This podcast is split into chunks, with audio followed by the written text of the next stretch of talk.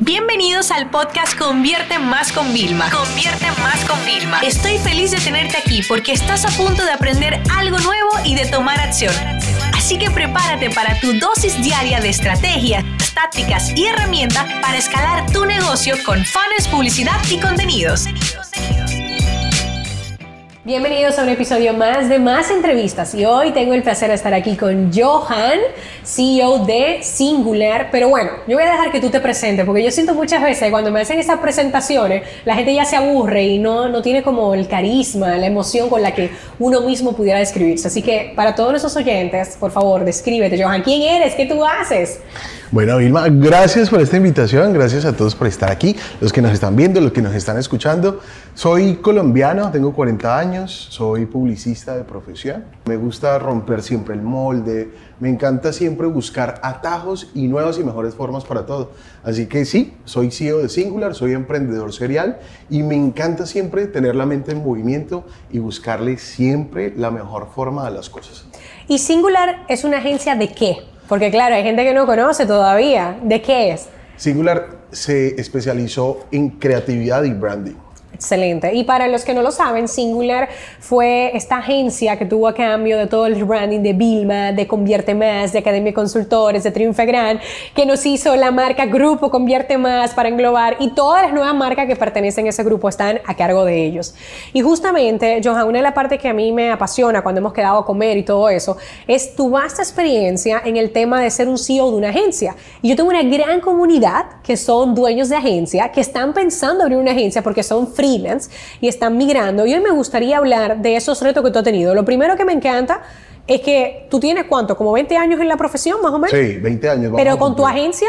Con mi agencia vamos a cumplir 14 años. 14 años. Y fue algo súper interesante porque una de las cosas que nosotros contratamos a Johan fue el tema de rebranding. Y ustedes mismos hicieron un rebranding en el 2020. Antes éramos 360 grados Marketing Group y justamente cuando uno está, y, y eso es una buena pregunta porque ya no nos representaba. Ya básicamente lo que estábamos haciendo era qué nos hacía diferente, qué nos hacía típicos. Bueno, buscamos que nosotros siempre éramos singulares en nuestros procesos y definitivamente dejamos atrás el tema de 360 y nos volvimos singular. Y déjeme decirle algo, yo creo que te lo dije, cuando tú te presentaste con esa marca, yo dije, ok, pero cuando me mandó el vídeo de la nueva marca, yo dije, sí, sin duda alguna, estos son ustedes, o sea, no me cabe duda. Ahora bien, um, yo lidero también varios proyectos, que si la consultora, que si la agencia, que si las escuelas. Ser CEO es un reto bien arduo hoy en día, yo diría, Johan también. ¿Cuáles serían los tres mayores retos que tú has vivido al gestionar un equipo? Por ejemplo, eh, el otro día me leí un libro que recomiendo a toda la audiencia, que es que un CEO solo hace tres cosas y hablaba de uno, cultura, dos, equipo y tres, los números, ¿vale? Que me parecían tres focos increíbles como CEO y tú y yo compartimos algo que es que estamos muy encima del talento, cada persona que entra y sale. Entonces, ¿cuáles fueron los retos? Fíjate que me quedé pensando en, en lo de los tres que estabas hablando ahora y definitivamente hay un mito y es como el emprendimiento latinoamericano siempre se va por, por el tema del dinero. No tengo dinero, falta dinero, tengo que vender más y demás. Y resulta que el reto no está en el dinero. El reto está en, en tener un equipo que respalde tu crecimiento. Y definitivamente entender que conectar, contratar gente más inteligente, más capaz, más berraca que vos, es una de las claves más importantes para tener algo consolidado. Mucha gente también, Vilma, y creo que eso lo hemos visto en muchas ocasiones, la gente dice, eh, no, no, no puede estar como por encima de mis capacidades y yo siempre he volteado eso, busco gente más inteligente que yo. Eso, señores, es un gran consejo porque realmente tú como CEO tienes el reto de liderar un gran equipo de trabajo, de tener la visión, ser ese líder visionario, innovador. Pero si tú te rodeas de gente que tú tengas que estar detrás de ellos y recordándole y en un constante entrenamiento, pues no tiene mucho sentido. Así que ahí coincido contigo. ¿Cómo es el proceso que tú como CEO, porque tú, eres experto en delegar, señores? Johan no tiene ordenador. O sea, yo quiero que ustedes sepan que a mí, o sea, yo digo, no puede ser, él tiene que tener ordenador escondido. No, tú no usas ordenador, o sea, tú trabajas todo con un iPad, eres experto en delegar, pero sin embargo no delegas todo el proceso de contratación. Cuéntanos un poquito cómo tú lo haces para tener este Dream Team, como le llamo yo, dentro de tu agencia. Mira que antes lo tenía dedicado y yo era el que iba, buscaba, ponía el anuncio y demás. Después fuimos creciendo contraté a alguien especialista en eso, una firma que es como nuestra seleccionadora, pero hay algo que nosotros dos, eh, entre la seleccionadora y nosotros, hemos entendido y es que al final la decisión siempre la tomo yo, es porque cuido perfectamente cada detalle y que esa persona no solamente tenga las habilidades técnicas, sino también la personalidad para encajar en una cultura como la nuestra. Muchas veces, y aquí hay una anécdota que parece chiste, pero es anécdota, y es que alguien renunció, nosotros tenemos chicos desde los 25 años hasta los 35 años más o menos, y eso nos ha permitido tener una relación de mucha confianza, de mucha fraternidad. Y la, creatividad también, que es un elemento clave en vuestro negocio. Claro, evidentemente eso está, está por sentado, si tienes que tener una alta dosis de creatividad, pero ese chico duró muy pocos meses con nosotros porque era muy bueno técnicamente, pero, pero, pero necesitaba un jefe y jefe no había, nunca ha habido en la agencia. No porque no haya una jerarquía, simplemente porque entendemos que la creatividad debe ser libre y no tienen por qué decirte qué hacer. Entonces buscamos que, que realmente tengamos compromiso y que, y que no necesites a alguien encima para hacer las cosas. Y en ese hacer creo que encontramos un muy buen terreno para que la creatividad florezca. Y una pregunta, em, ¿hay exámenes o casos prácticos antes de entrar? Porque yo voy a contar un poquito la tendencia que tenemos, pero creo que esto casi nadie habla del proceso que hay detrás de una empresa. Entonces, ¿cómo es una persona, imagínate, ya filtró con la empresa que tiene que les ayuda, te gusta? ¿Cuál es el próximo paso antes de hacer una oferta laboral? Exacto, antes de hacer una oferta laboral, nosotros con José tenemos eh, ya específicamente una prueba para, vamos a hablar de diseñadores, que es lo que naturalmente él tendría eh, realmente. Es un brief y el tipo debe pasarnos el resultado. Y aquí hay algo súper importante. Y es que si un tipo es increíblemente bueno en el hacer, pero es muy lento, no, lo descartamos. Si es muy rápido, pero no presenta algo conceptualmente bueno, también es igual. Chao. Entonces buscamos un equilibrio entre que sea ágil, esto es un mundo que corre muy rápido, en eso coincidimos tú y yo también, tenemos una velocidad eh, acorde a este mundo, que sea, ser oportuno es parte de este negocio, y lo otro es que necesita ser oportuno, pero también necesita ser competente y muy bueno conceptualmente. Fíjate que me encanta eso que dices, porque eso de diseño pareciera que es fácil para una posición de diseño tener un examen, pero nosotros en el grupo Convierte Más, todas las contrataciones, señores, todas tienen casos prácticos, ¿vale? Y muchas veces el caso práctico no tiene una respuesta específica que todo el mundo tiene que acertar, sino es más bien un trabajo de pensamiento, de análisis y de, honestidad. Nosotros sabemos cuando la persona hace trampa, que intenta buscar la respuesta afuera. Eh, por ejemplo, para tutoría. Tutoría es una de las posiciones de más reto. No pueden inventarse o hacer un copy-pega de algo que busquen. Entonces, el examen que nosotros ponemos es a propósito preguntas de todo tipo. Buscamos tutores ya con experiencia en marketing obligatoriamente. Pero ¿sabes qué? Nosotros automáticamente descartamos a los que contestan todo de forma profesional. No hay forma que incluso cosas técnicas tú las sepas decir. Total. O sea, ahora bien, y ponen, esto no lo sabría, pero lo escalaría a un experto. Eso es lo que nosotros buscamos, porque el tutor sabe escalarlo a los directores para darle la respuesta mejor a nuestra persona. Entonces, durante la entrevista también hacemos pregunta gancho. No sé si ustedes la hacen, que es, por ejemplo, hey, tú, eh, ¿qué, ¿qué herramienta utilizas? Y dice una persona, ninguna. No, descartado, porque tú no puedes, o sea, tú no puedes creer que tú eres perfecto. O sea, tú tienes que alimentarte de alguna herramienta o tener inspiración de algún sitio.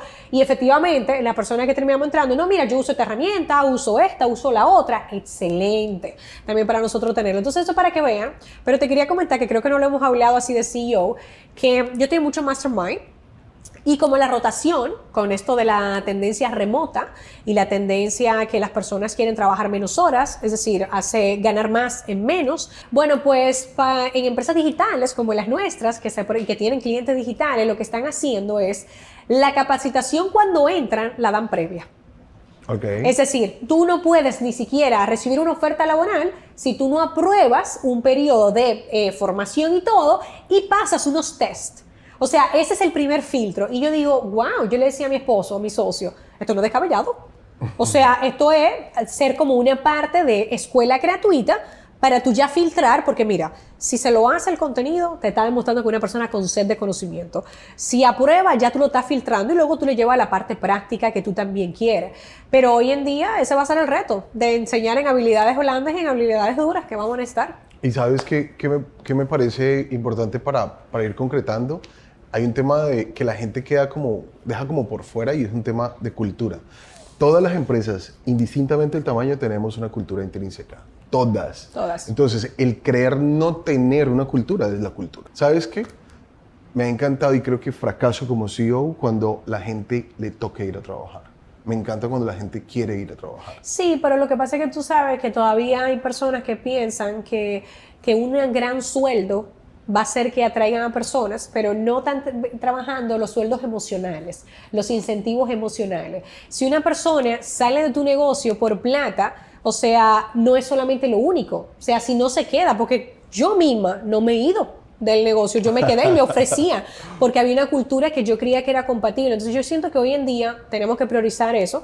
Yo soy una que estoy preparando un programa interno de inducción, donde yo quiero trabajar todo eso, y donde yo confieso que nosotros a veces a nivel directivo nos cuesta, tenemos muy claro cuáles son los valores, pero no todo el equipo lo tiene claro. Entonces yo creo que eso es algo súper interesante y será un reto, señores. O sea, con estos equipos híbridos, que algunos están remotos, otros están en oficina física, que nosotros los CEO vivimos viajando, que nos vivimos moviendo, es imprescindible ya trabajar todo eso. Oye, un último consejo. Después de 14 años llevando agencias, abrir una nueva agencia, ¿qué sí o sí harías? ¿Y qué no harías? Con eso nos despedimos de este episodio. Me encanta, me encanta esa pregunta. ¿Sabes qué sí o sí haría? Me acompañaría más rápido de gente experta en lo que yo odio. ¿Saben qué les voy a confesar hoy? Ok. Odio los números. Y muchas veces los llevé, no es que sea malo, así perverso, pero es algo que no disfruto. Me acompañaría más rápido de gente experta en las, en las áreas donde no sos tan bueno. Que nosotros no queremos poner muchos sombreros que no nos corresponden cuando comenzamos. Por D, vamos a ahorrar. Vamos a ahorrar y son ahorros pendejos realmente porque al final del partido lo que tenés que cuidar es tu tiempo y en dónde colocas tu tiempo. Y acompáñate de personas que puedan surtir ese tiempo por ti. Y a mí me, me, consta que la persona que tú tienes que te ayuda con los números, o sea, eso es brillante, o sea, esos Excel que hemos visto, o sea, ¿sabes? eso es brillante, o sea, ¿y qué no harías? Esto, o sea, eso es lo que sí o sí repetirías, ¿y qué no, o sea, a la inversa?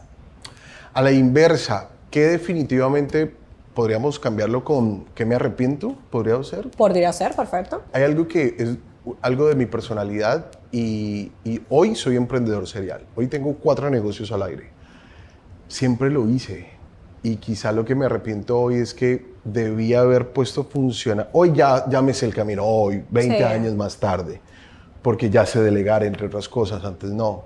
Pero, pero lo quise poner como ahora cogí tus, tus, tus mandarinas en la oficina a hacer malabares y, y, me sentí algo con malabares haciendo todo a la vez. Creo que eh, en su momento hay que buscar foco, dejar funcionando un sistema y arrancar con otro. Sí, eso es lo que nosotros, yo siempre le digo a la gente, hay que diversificar, tú estás hablando cuatro, nosotros tenemos entre 9 y 11 líneas de ingresos, yo estoy abriendo nuevas, siempre buscando alianza, pero lo que nosotros hacemos es que abrimos esta, ponemos foco y seguimos para otra, o yo por ejemplo ahora mismo tengo dos proyectos a la vez, pero tienen dos líderes diferentes, ¿vale? O sea, yo estoy en el medio, pero tengo dos apoyos con los que podemos tirar para adelante porque uno no es superhéroe.